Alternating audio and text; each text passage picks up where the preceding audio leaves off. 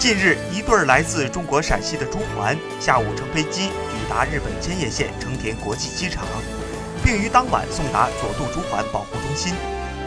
这是中国自2007年以来，时隔十一年再度向日本提供朱鹮。朱鹮素有“鸟中东方宝石”之称，是全球濒危鸟类，受到中日两国人民的喜爱。此次从陕西省挑选的两只朱鹮，一雄一雌，分别取名“楼楼”和“关关”。这两只朱鹮抵达日本，不仅为日本朱鹮种群带来丰富的遗传多样性，也带来了中国人民的友好情谊。中日两国的朱鹮保护合作始自上世纪八十年代，中方先后向日方提供了五只朱鹮个体，帮助日方重建朱鹮种群。日本通过官方和民间保护项目支持中国朱鹮栖息地的保护工作。